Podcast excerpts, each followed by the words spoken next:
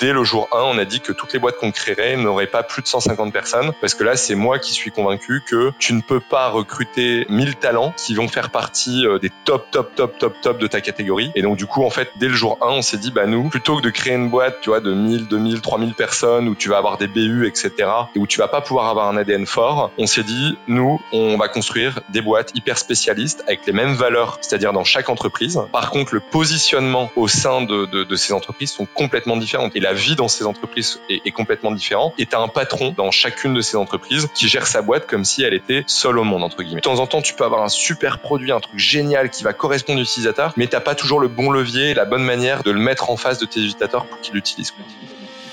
Une boîte est la somme de ses compétences et la moyenne de ses talents. Fais-la progresser et elle s'envole. Laisse-la stagner et elle s'effondre. Et la meilleure façon de s'améliorer, c'est d'écouter ceux qui sont déjà passés par là. Je suis Benoît Dubos, cofondateur de Scalesia, le copilote de croissance des startups et TPME ambitieuses. Ensemble, nous allons partir à la découverte des plus belles réussites entrepreneuriales, avec un objectif, comprendre comment créer et développer une boîte de façon saine, rapide et durable. Au programme, des réussites, des échecs, des méthodes, et surtout, des tonnes d'apprentissages à appliquer le jour même sur ton projet. Alors prépare de quoi noter, et surtout, attention à la branche.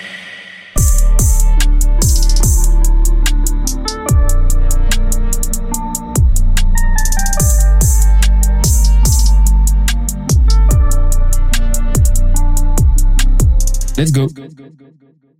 Sur la partie product, aujourd'hui, comment est-ce que euh, euh, comment est-ce que vous définissez le product? Parce que j'imagine que vous avez euh, modélisé un petit peu votre propre philosophie par rapport à ça, votre propre euh, définition, compréhension du, du, product. Euh, comment Je propose qu'on en parle un petit peu. Comment tu le définis et, et comment vous l'exécutez dans les boîtes? Très question extrêmement large.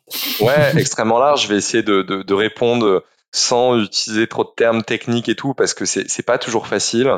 Euh, pour euh, j'allais dire euh, tu vois mes potes ils me disent toujours quand on t'écoute dans tes vidéos dans les podcasts dans lesquels tu parles on comprend rien. Euh, en, en, en, gros aujourd'hui le product management si je l'explique de manière assez large euh, il y a une dizaine d'années tu concevais des applis des sites des sites web voilà tout ce qui était lié à, à l'informatique où en fait le chef de projet digital, on le félicitait à partir du moment où il livrait son produit. Voilà, euh, tu as livré euh, ton produit, tu as livré ton site web. Euh, le, truc qui marche derrière ou où il marche pas, on félicitait quand même le, chef de projet digital. Aujourd'hui, le, le, product management, c'est tout à fait différent. C'est une philosophie tout autre. Euh, c'est plus un boss dans une grosse organisation, tu vois, du CAC 40, qui va dire, eh, moi, doigt mouillé, euh, ça fait 30 ans qu'on fait ça, voilà ce qu'il faut développer, et puis tu pars pour deux ans de développement où euh, tu, tu, tu contactes pas les users, tu sais absolument pas si le truc va fonctionner, et tu le sors, et puis c'est un fail parce que, en fait, en deux ans, il y a eu un effet tunnel de ouf, le besoin n'est plus là, ou le truc a été mal développé, et puis tu as développé, t'as as perdu des millions. Euh, ça, c'était un petit peu ce qui se passait euh, et ce qui se passe encore dans beaucoup de gros groupes hein, aujourd'hui.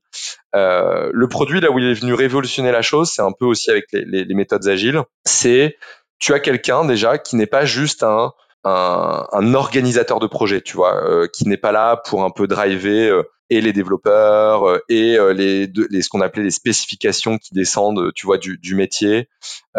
c'est quelqu'un qui va être à la confluence entre le business, le market et la tech. Donc déjà, c'est un profil qui est beaucoup plus dur à, à trouver parce que euh, il doit comprendre des problématiques market, il doit comprendre des problématiques euh, de design, de business et il doit pouvoir euh, comprendre ce que ce que ce que font des devs. Donc déjà, ça rajoute une complexité. Et ce qui va ce qui va faire pour essayer de résumer la chose, c'est que plutôt que d'attendre un brief d'un client où il va récupérer le truc, lui il va plutôt aller voir les utilisateurs, il va plutôt comprendre le marché pour se dire qu'en gros il y a un besoin spécifique qui a été euh, validé ou non, tu vois. On va pas se dire tiens on va développer ça si en fait personne va l'utiliser. Et on va développer euh, le, le, le, produit en agrémentant cette base de, de features. Donc c'est-à-dire que euh, tu vas d'abord développer le cœur cible par exemple de ton business. Tu vois s'il y a une appétence et si ça marche, tu vas venir rajouter une brique puis tu vas venir rajouter une brique, puis tu vas encore venir rajouter une brique. Et en, en, en s'assurant à chaque fois, et c'est là la différence entre un chef de projet digital et un product manager, c'est qu'une fois que le produit il est euh, sur euh, sur le marché et que tu vois il commence à avoir une traction, des users, euh, du chiffre d'affaires, euh, le product manager, il va suivre son produit dans le temps pour pouvoir itérer, changer, tu vois, on peut, ça peut être l'acquisition, ça peut être faire des, de la BTS, ça peut être changer des boutons, ça peut être, voilà.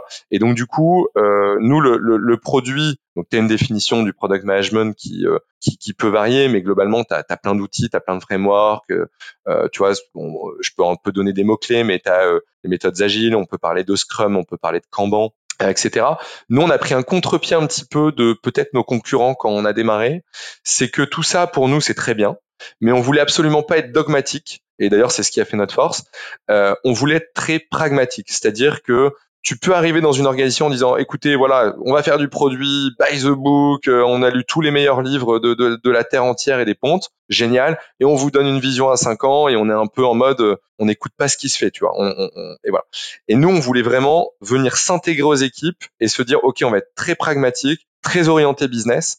Et donc ça, ça s'est décliné dans notre recrutement où en fait on, on fait 300 entretiens de recrutement par mois pour ne recruter que 5 personnes. Alors déjà c'est dur de recruter un vrai product manager. Euh, donc dans les 300, bah forcément il y en a qui ne le sont pas. Qui, c'est, c'est, en fait ça augmente ton taux d'employabilité de te taguer product manager plutôt que chef de projet. Donc du coup faut faire le tri. Et nous, on se rajoute une double peine parce que tous les gens qu'on recrute, doivent avoir cette dimension euh, d'entrepreneur. Soit euh, ils ont eu un side project, soit ils ont monté une boîte, soit ils sont passionnés par, euh, tu vois, un peu le, côté co-construction. Et donc du coup, ça n'a pas été des entrepreneurs, mais ça les intéresse. Et donc nous, dans nos valeurs de, de, de boîte, il y a ce côté entrepreneurial. on a une track entrepreneur, on a une track intrapreneur chez WeVoo. Et donc du coup, nous, notre définition du, du, du, produit, elle est très liée à l'entrepreneuriat. C'est-à-dire qu'on conçoit notre arrivée chez un client de manière à avoir un impact direct sur le business, sur le CA, sur le nombre de users, en se disant OK et en prenant en compte les équipes qui sont en local, tu vois.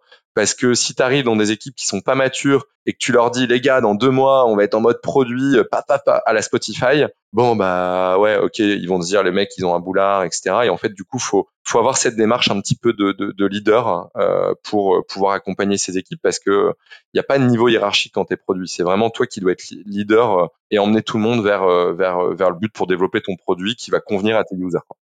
En, en gros quand on fait un quand on fait un produit bah, c'est toujours la rencontre entre une dimension stratégique, qu'est-ce que tu veux faire avec ton produit en tant que boîte, euh, une dimension euh, business, donc euh, la, toute la dimension marketing, la vente, la commerciabilité du, du, de, de, ce que tu veux produire en fait, et, et une dimension technique. Et en fait, un product manager, c'est quelqu'un qui va être à la rencontre de toutes ces problématiques et, de, et donc de de toutes les, équipes qui vont et de toutes les personnes qui vont incarner ces problématiques et qui va faire en sorte un petit peu en tant que chef un peu comme un chef d'orchestre en fait de faire coïncider tout le monde d'aligner tout le monde et de faire en sorte que ça tourne le mieux possible sans désalignement que chacun comprenne ce qu'il doit faire à quel moment pour faire en sorte que ça avance de la meilleure manière possible. Ouais c'est exactement ça euh, tu vois si on veut donner un cas concret c'est euh, il va arriver, il va être à la confluence entre les équipes market, entre les équipes euh, business, entre le, le COMEX, et entre euh, ce qui va quand il va faire sa, sa, sa phase de discovery, donc c'est un peu la première phase où il va euh, aller à la rencontre des utilisateurs, il va faire euh, des, des, des, des, des, des mock-ups, il va faire tu vois des, des, des maquettes, etc. On va et, et, de temps en temps, en fait, tu peux sortir un produit de manière un peu frugale. Hein, tu vois, c'est le but justement, c'est d'avoir un, un, premier. souvent, on parle de MVP. Euh, c'est d'avoir justement une première petite traction. On se dit tiens, notre truc, ça fonctionne, on n'a pas dépensé des millions, ça fonctionne et on va bâtir autour de ce truc-là. Et donc, du coup, une fois que tu as ça, bah, il faut avoir euh, des équipes de dev qui vont développer le truc parce qu'un product manager n'est pas un développeur, il comprend. Euh, faut les faut les onboarder, les mettre dans une bonne dynamique et pouvoir parler avec eux pour que eux-mêmes euh, comprennent le produit.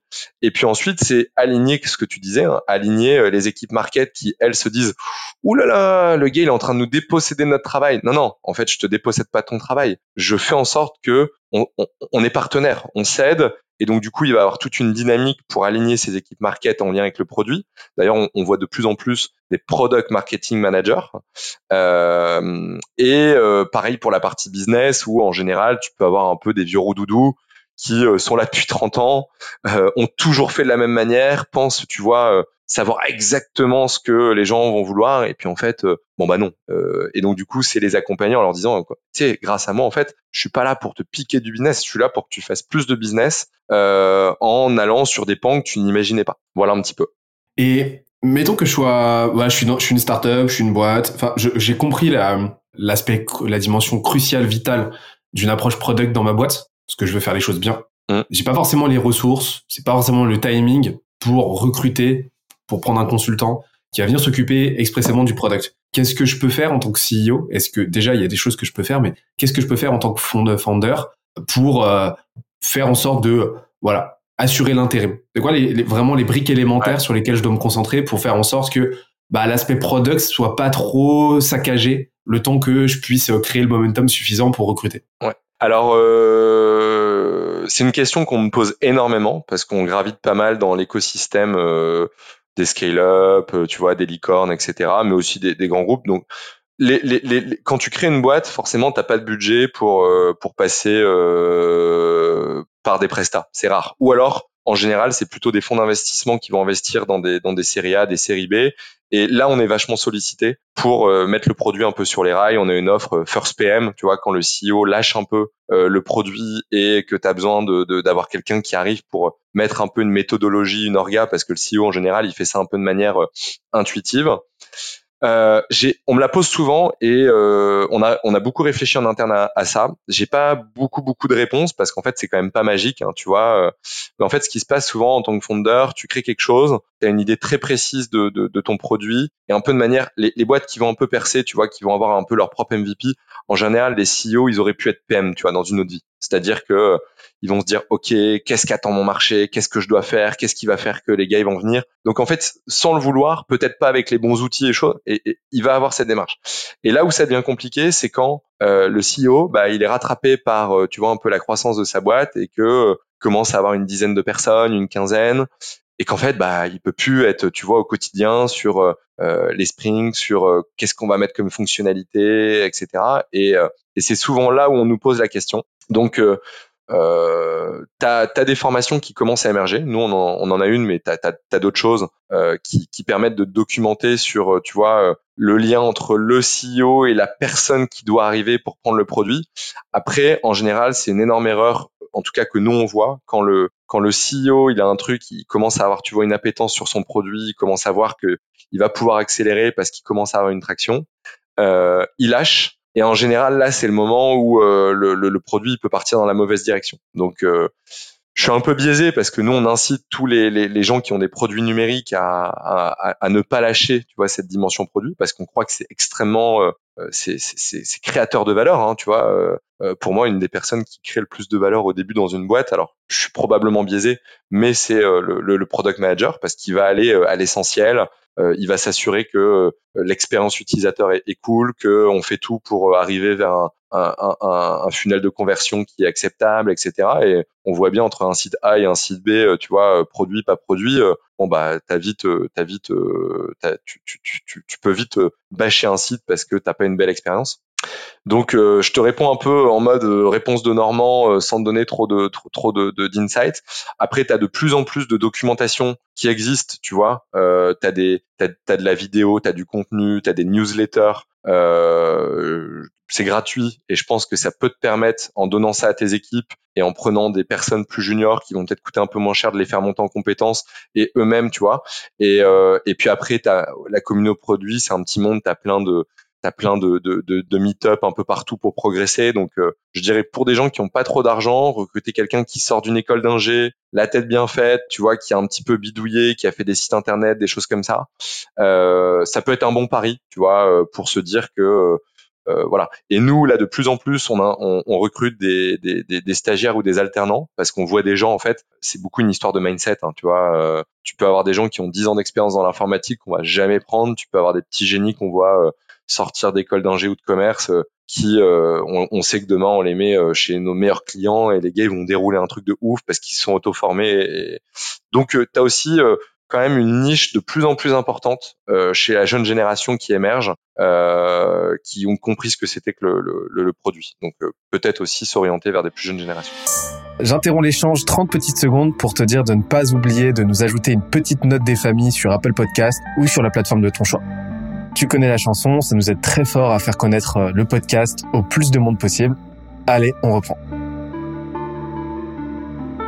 En fait, c'est euh, c'est euh, moi ce que je, ce que, tu vas me dire si je suis à, la à côté de la plaque ou pas, mais ce que ce que je conseille aux, entrepreneurs qui me posent cette question, euh, en, en étant moi-même pas du tout expert euh, produit, j'ai une compréhension très entrepreneuriale du, du product, hein, mais c'est déjà de, de s'assurer de jamais lâcher l'attention, la, la, l'attention en un mot et en deux mots, de vis-à-vis de sa satisfaction client, de toujours être en contact avec ses clients en continu. C'est-à-dire que vraiment faire une discovery au démarrage pour bah, actionner une compréhension et s'assurer de de bien savoir où on met les pieds et savoir si déjà on répond à un besoin concret, mais ensuite vraiment de mettre euh, mettre en place une logique de flux ou et, et, faire en sorte de constamment constamment échanger avec échanger avec ses utilisateurs, avec ses clients. Ça vaut aussi pour le service, hein, euh, c'est fondamental. Modéliser une customer journey, donc c'est-à-dire un parcours qui va nous permettre de modéliser bah, les différents points d'étape euh, où l'utilisateur, le, client va interagir avec le produit ou le service. Et donc c'est tous les moments où on peut apporter de la valeur euh, et euh, ou générer de la satisfaction de l'insatisfaction et donc des, des points à optimiser euh, constamment et, et, et constamment garder constamment récupérer du feedback à la lumière de tout ça les les trier les organiser et après bah en faire des specs donc des specs c'est quoi? C'est quelque chose de plus ou moins technique mais en gros, tout simplement euh, en faire des, euh, en faire des, euh, en faire une, sorte de to-do list, en fait, une roadmap qu'on va prioriser pour savoir constamment quelle va être la prochaine étape, la prochaine amélioration qu'on va apporter au produit au service pour faire en sorte qu'il soit constamment dans la bonne trajectoire. Quoi. Ouais, c'est exactement ça. Et, et, je dirais, et là c'est un métier que toi tu maîtrises bien, je pense, avec euh, euh, du coup euh, ton, ton, ton, entreprise. Tu, tu, peux te rendre compte aussi que tu as vachement échangé et dialogué avec tes utilisateurs, que tu as adapté ton produit au fur et à mesure euh, pour faire en sorte qu'il soit le plus euh, friendly, pour que tu aies un, un, parcours qui soit euh, ultra fluide, que ce soit joli, que tu vois, tu envie de, de et puis qu'il y a un vrai besoin derrière. Et puis de temps en temps, en fait, tu vois, le PM, il est aussi là pour se dire, ok, on a un super truc, mais bizarrement, le chiffre d'affaires, il décolle pas. Et puis, bah, du coup, ça va jusqu'à, je dirais, la phase un petit peu d'acquisition, euh, de, un peu de, de grosse aussi sur comment tu fais connaître euh, ton produit, comment tu le, euh, tu, tu, tu, fais en sorte qu'il émerge, euh, et donc du coup, quelles vont être les stratégies pour le faire connaître? Euh, Pas toujours de manière frontale avec euh, du, du, AdWords ou des choses comme ça, mais aussi avec des stratégies de contenu, des landing pages, des événements. tu vois, ça va assez loin. C'est-à-dire que tout, tout, ce que tu as dit, c'est vrai, mais je pense que ça va même un cran plus loin, où de temps en temps, tu peux avoir un super produit, un truc génial qui va correspondre à l'utilisateur, mais t'as pas toujours le bon levier, la bonne manière de, de, de, de, de, de le mettre en face de tes utilisateurs pour qu'ils l'utilisent. Ok. Voilà. Mais ça, je pense que ça te parle.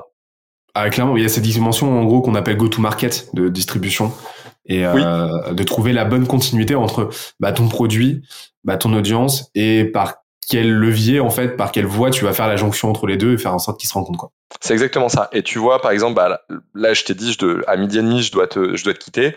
Euh, je pars euh, pour un, une soutenance pour une grande banque française de, de, de, de financement. Euh, on est sollicité sur deux lots, tu vois, et c'est pour ça que c'est, marrant. On est sollicité sur un lot qui s'appelle euh, Product Management, voilà, euh, très simple. Et le deuxième, c'est Product Marketing et Go-to-Market, tu vois pour te dire à quel point en fait euh, le, le, le, produit commence à avoir euh, tu vois une amplitude de plus en plus large. Il n'y a plus juste cette phase de discovery et de delivery euh, qui existe aujourd'hui. maintenant aujourd'hui le, le, marché comprend que c'est bien d'avoir un bon produit bien délivré avec une bonne phase de discovery et on a un truc, mais c'est aussi ok comment tu fais pour euh, passer de, euh, de, de t'as un produit, t'as une traction, t'as MVP à euh, ça y est, on fait des millions d'euros. Et donc du coup, c'est toute cette phase de marketing et de go-to-market qui va être drivée par la personne qui connaît parfaitement son produit. Quoi.